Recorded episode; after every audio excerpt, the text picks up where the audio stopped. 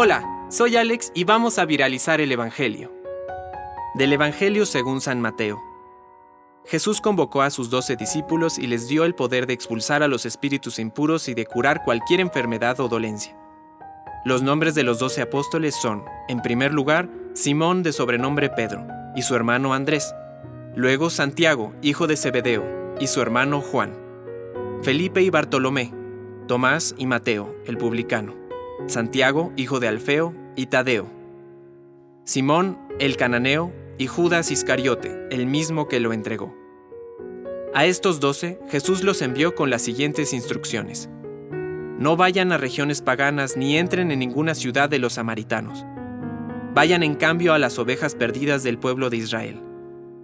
Por el camino, proclamen que el reino de los cielos está cerca.